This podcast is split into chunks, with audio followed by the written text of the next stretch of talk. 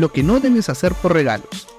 Al igual que los términos y condiciones de la comunidad nos brindan la lista de todas las prohibiciones, los regalos live tienen su propia política, y es que TikTok busca que los espectadores puedan enviar regalos como muestras de aprecio al contenido, y estos no deben ser condicionados por determinadas acciones. Como creador de contenido, debes de tener en cuenta la lista de actividades que no debes realizar en tu live, porque este tipo de contenido, según las políticas, no es apto para el feed para ti.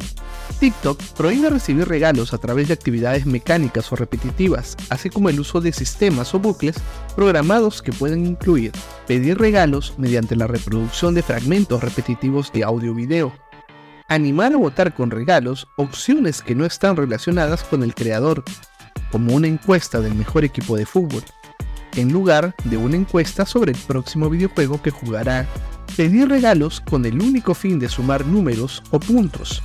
Por ejemplo, la integración de la herramienta Techfinity con GTA V. Retransmitir un minijuego virtual en el que el envío de regalos produce acciones automáticas en el juego sin la interacción del creador de contenido. Por ejemplo, la integración de la herramienta Techfinity con Minecraft vincular regalos a distintas órdenes o instrucciones repetitivas como la reproducción de sonidos o live NPC. Prometer a los espectadores algo de valor a cambio de regalos, como seguir al donador, mandar un cofre del tesoro u obsequios físicos y virtuales a quienes hayan enviado regalos. Pedir regalos sin interacción o contenido.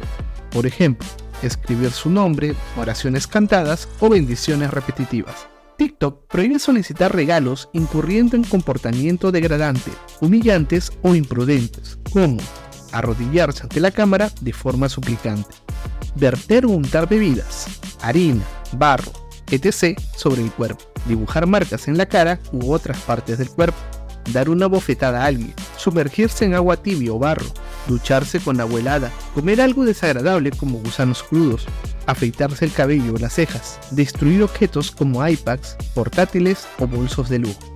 TikTok señala que si el contenido live de un creador es reportado por realizar uno de los puntos de arriba, la penalización es no estar disponible en el feed para ti y que dicho contenido sea más difícil de encontrar. Si la infracción es considerada grave o reincidente, se puede perder el acceso a algunas funciones. Recuerda que un contenido creativo es recompensado con regalos, y el objetivo de crear buen contenido es mantener una comunidad de espectadores que logren comprender que los regalos son muestras de aprecio y no un canje por interacción.